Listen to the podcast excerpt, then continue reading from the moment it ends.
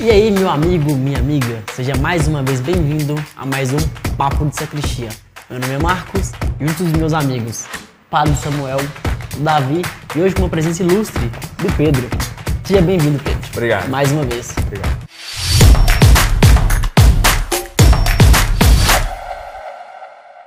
E aí, na Bíblia diz: nem só de pão vive o homem, mas também de um carro do ano, uma casa na praia e um celular de última geração. O que, qual a relação que vocês veem entre fé e prosperidade? Eu tenho uma coxinha, eu tô aceitando. Não preciso nem acertar. Bom, eu acho que as coisas elas se relacionam. A prosperidade tem a ver com o desejo de bem-estar aqui nesse mundo e a fé está dizendo um investimento no outro. Nós estamos falando um pouco do protestantismo e também um pouco a crítica que foi tecida por Lutero com relação à igreja. Eu acho que há uma relação forte entre fé e investimentos. Investimento. A bolsa tá caindo. Desde o princípio. É, aí acho que cabe até talvez um pouco de um limite é, para não haver uma confusão. Quando nós vemos a Sagrada Escritura trazer que Deus dá a vida e nos quer com a vida em abundância, é, essa abundância é muito mais do, do viver é, é, dentro daquilo que Deus quer que vivamos e não só do viver em estado abundante sempre. Né? É, sempre mesa farta, sempre muito álcool, sempre muitos excessos. É um limite que a gente vê que hoje o mundo força muito, é, não só os fiéis, mas qualquer um, o mundo força muito a essa abundância. E muitos perdem a linha aí. Nessa busca de uma propriedade, de um celular melhor, de um carro do ano, a gente entra um pouco na ganância. A gente confunde aí- o que é a abundância. Mas é que eu acho que, que, que vale a provocação. Se Deus não- me ajuda a estar bem aqui, ele serve pra quê? Eu acho que a questão contemporânea é essa. E, e o protestantismo. Mas aí cabe também o que, o que é me fazer estar bem, né? Pois é. E, e aí o que eu acho que é interessante é você pensar assim, que a, a religião, de alguma forma, ela vai acompanhando os padrões da história.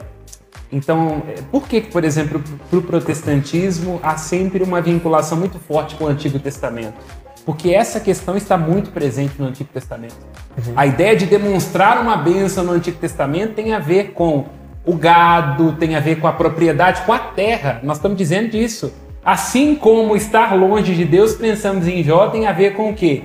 O fato de ter doença, enfermidade, pobreza, uma mulher enchendo o saco e a sogra. Daí vem- está no Antigo Testamento. Daí vem Cristo e fala assim: vende tudo que tu tem e dê aos pobres e me siga. Por Ex- isso que eles se vinculam tanto. ao Antigo, Ao Antigo porque Testamento. existe- tem uma base, quer dizer, o Antigo Testamento ele tem uma base de teologia da retribuição. Uhum. O problema e o questionamento é em que medida essa teologia da, da retribuição ela tem a ver com a predestinação de Calvino e tem a ver com a teologia da prosperidade. Aí é o problema. Mas quando a gente Mas entra sua crítica é válida. Até por citar Calvino, acho que a gente começa a observar um ponto é, desse protestantismo histórico lá na Inglaterra.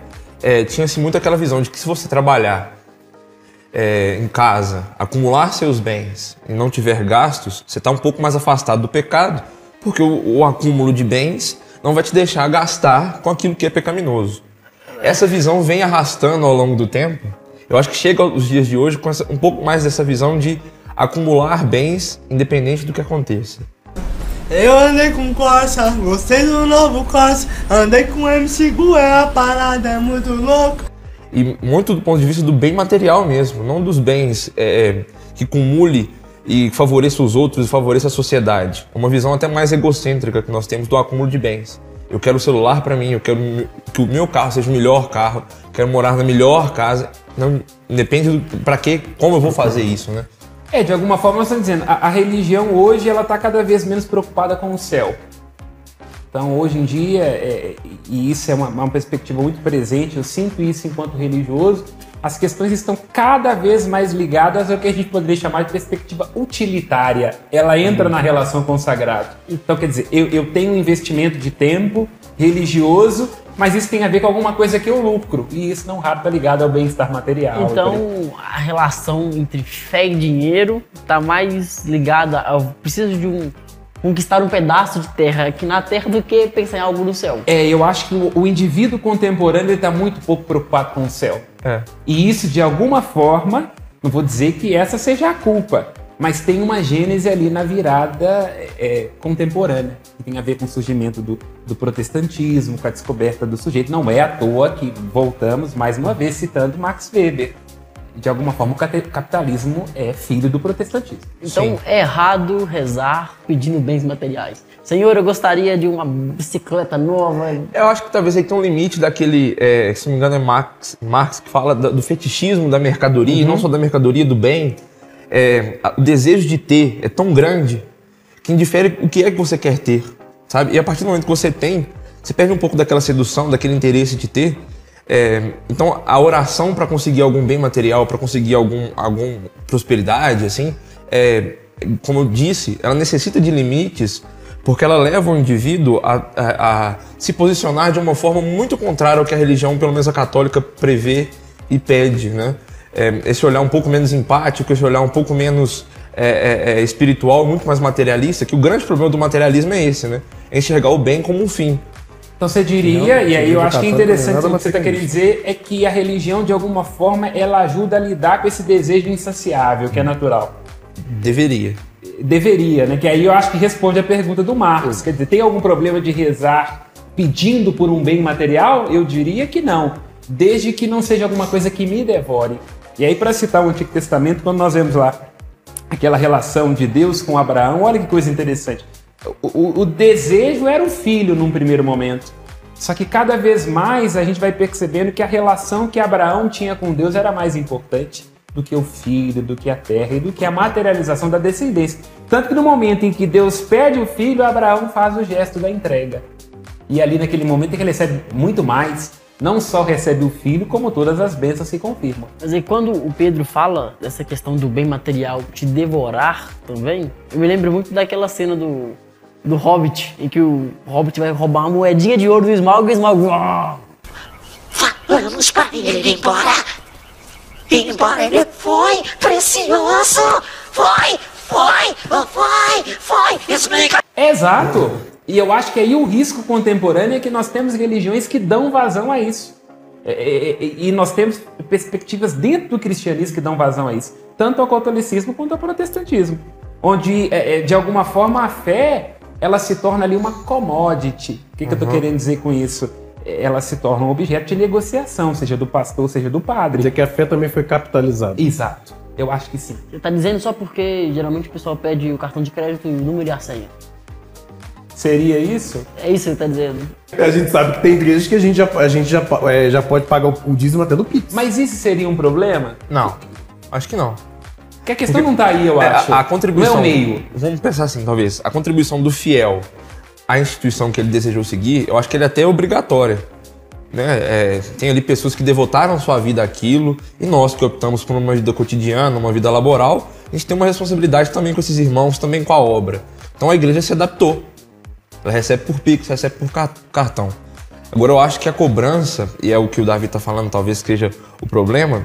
é quando a gente- Exagerada, né? Exagerada. Quando a gente vê um pastor vendendo é, uma toalha suja com o suor dele e garante que aquela toalha vai te garantir uma vaga no emprego na segunda-feira do culto que você foi no domingo. É, hoje nós estamos aí com uma novidade para vocês, que é o ar profético. Inclusive você vai levar esse ar para sua casa, né, através dessa bexiga que nós iremos encher, né, pastora Michele, Sim. com o nosso ar profético ungido. E o ar vai custar apenas 500 reais. E nesse momento pensemos, né? Lutero deve estar revirando na tumba, porque o que hoje se tornou a perspectiva comercial do cristianismo daria inveja ao Papa Júlio e Alexandre VI e por aí vai, da época de Lutero. Mas será que a gente não foge assim um pouco quando, quando, a, gente, quando a gente se devota tanto a esses bens materiais? Será que, será que a gente não foge um pouco do que Jesus deixou pra gente? É uma boa pergunta. Quando ele diz, vá, vende tudo e dá aos pobres. Então eu aquela. não posso vender tudo porque eu Prazer, não tenho sou nada. né? pobre. Não, é lógico que a gente tem que sempre fazer uma hermenêutica daquele pedido lá, mas, mas a questão fundamental é: hoje o que nós temos de, de fé cristã, de alguma forma, pode ser chamado de um desdobramento do início ou uma perversão do início? Olha que palavra psicanalítica forte. Uma perversão do que seria. Tem um ponto também quando a gente fala e vai citar Jesus, aquilo que Jesus pediu, aquela passagem dos vendilhões do templo, que a, a Sagrada Escritura, se não me engano, ela narra que Jesus sentou e teceu vagarosamente um chicote. Eu acho que ele tem duas perspectivas. Primeiro, pela, pela tristeza de ver que o sacrifício ele foi pervertido, no sentido de que vale muito mais aquele sacrifício que você passa um ano inteiro cu- cuidando de um pombo, cuidando de um cordeiro, do que você, pela pressa, chegou lá no tempo e comprou um. Jesus, eu acho que ela, ele afronta muito mais isso, a dimensão espiritual do que era o sacrifício, do que propriamente estar ali os vendilhões comercializando dentro do, do, do templo.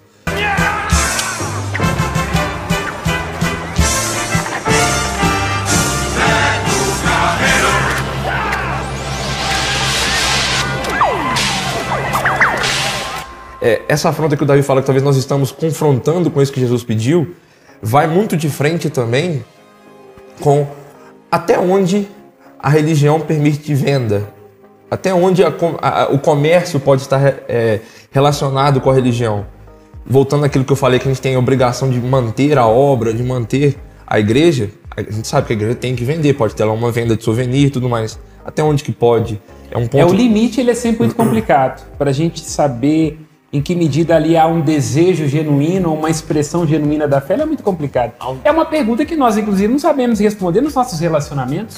Nós estamos com os nossos amigos, casamos com quem nós nos casamos por interesse genuíno ou porque aquela pessoa significou uma projeção social ou porque aquela era a moça mais bonita, por aí vai. É uma questão complicada. Se a Ana tá me namorando, pensando nisso, tá enrolado, tá? não tem projeção social nenhuma. Já é um ponto positivo para ela. É. É. complicado você ter um pouco da, da- da clareza do que, que é o genuíno do desejo. Agora, eu acho, voltando à escritura, que há balizas que nos ajudam a entender. Quer dizer, você usou um exemplo que eu acho que é muito bacana. No momento em que o, o sacrifício de vida, o genuíno, a minha relação com Deus começa a contar menos do que a quantidade daquilo que eu ofereço, aí evidentemente nós estamos dizendo de uma perversão do religioso. Acho que há sim limites e balizas para a gente perceber. Opa, o que eu tenho aqui é fé ou, ou- ou é aproveitamento pessoal? O que que- eu estou diante de quê? Mas no caso, demonstração de prosperidade é apenas bens materiais? Não sei o O que, que, que mais você seria? acha. O que mais seria? Não sei, eu tô jogando a questão aqui. É porque assim, quando você quer demonstrar é, é, prosperidade, você vai logo naquilo que é mais vistoso, né? O cara que quer mostrar que ele tá bem de vida, ele não vai comprar um Celta. Ele vai comprar um BMW. Algum problema contra Nenhum problema com o Celta, não é o General carro mais vistoso, necessariamente. Você quer mostrar que você Celta tá rico, Azul 2004. não é um um sinônimo do Você acha tá o rico Celtinha aí hoje em dia custando uns 32 mil, Ah, né? eu, eu não tenho Celta. Eu- nós não somos prósperos. Estamos, a gente tá tendo? A gente tá Agora eu que uma ferrado. BMW, eu tô muito mais próximo. É, eu acho que de uma maneira geral, é, a prosperidade ela tem que se manifestar de alguma forma. No jeito que eu visto, nos lugares que eu frequento. É um pouco o que o pessoal aí mais à esquerda, eu já vi até discursos do- de um dos candidatos é agora presidente dizendo: olha, agora a classe média se ofende porque é empregada, agora pode entrar num avião. Acho que tem um pouco disso. E- existe um fetiche ali por detrás é, da mercadoria que tem, eu posso con- consumir aquilo. Então acho que sim, de alguma forma você tem que ter sempre uma manifestação física, concreta, que dá a conhecer a Até pegar prosperidade. um outro candidato, acho que a prosperidade ela tá no sentido assim da, da- do que se tornou a picanha e a cerveja. Aham. Ela tá no discurso político agora, porque em determinada época, ainda nessa década, era algo, claro, de um valor razoável, mas não era uma demonstração de riqueza. Tanto é que a gente não compartilhava que a gente estava comendo uma picanha. Hoje em dia é um trunfo, um super trunfo. Você está compartilhando que você está comendo uma picanha. A ponto de virar promessa eleitoral. É uma demonstração de prosperidade também. Ou de grande pobreza do país. Então, né? de alguma forma, nós estamos dizendo que o problema não é só religioso, tem a ver com o fato de que você pode fetichizar demandas, vontades e desejos. Então, Claro. inclusive, um líder político pode se utilizar de desejos para poder ali emplacar Claro, a sua ideologia. votos. A maioria deles isso faz. E aí, então, é, caminhando aí pro fim, o que é a teologia da prosperidade? Que a teologia da Quais as prosperidade consequências? vai depender do pastor para que a gente pergunta. Alguns vão dizer que é um desdobramento natural do evangelho. Mas que eles dizem não, é, é um desdobramento natural e é lógico que a fé e uma pessoa que vive bem, vive segundo a graça, isso vai se refletir naquilo que ela eh, tem de prosperidade financeira, na conta bancária, no sucesso e por aí vai. Eu diria que é uma perversão do evangelho. Uma perversão total do evangelho.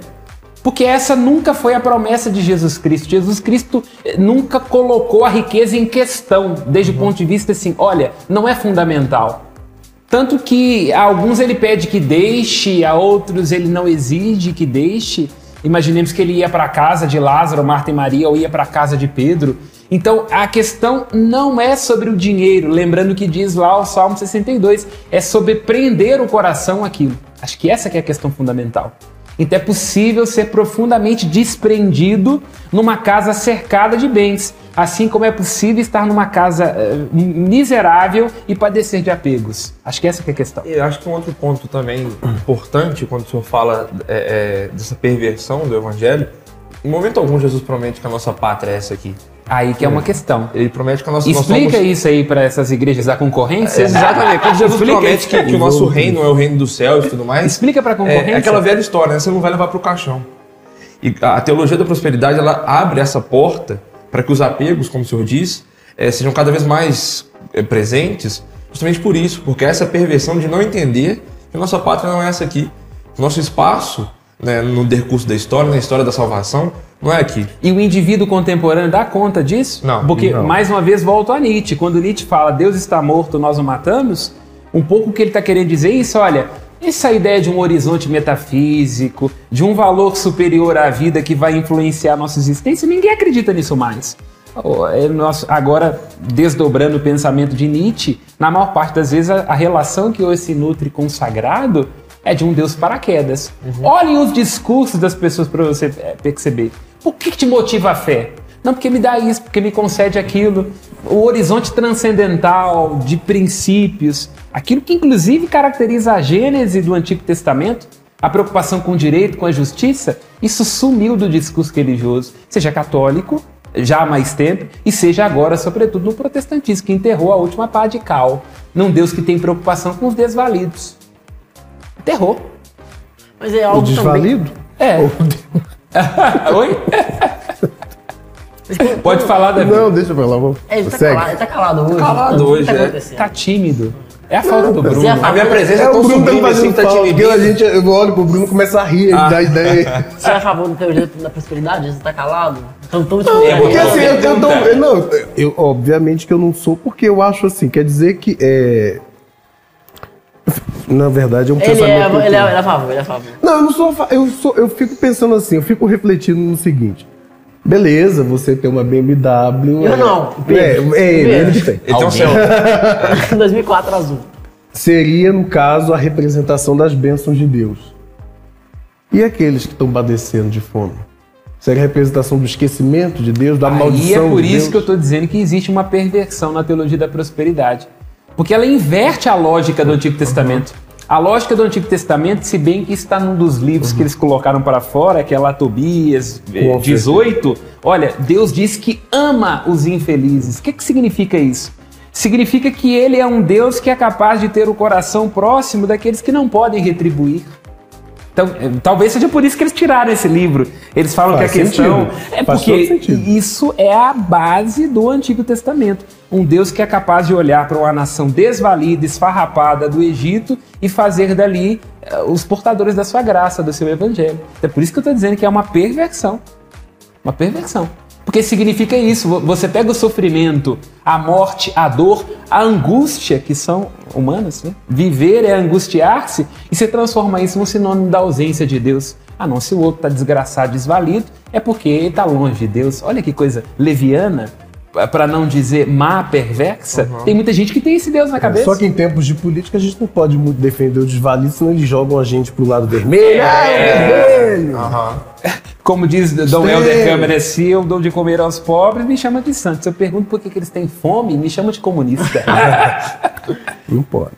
Amém? Amém. Amém. Faça com que o nosso canal e com que o nosso programa prospere. Curta, deixe seu comentário, compartilhe com seu grupo de oração, com seu grupo de jovens e se inscreva no canal Mãe Piedade.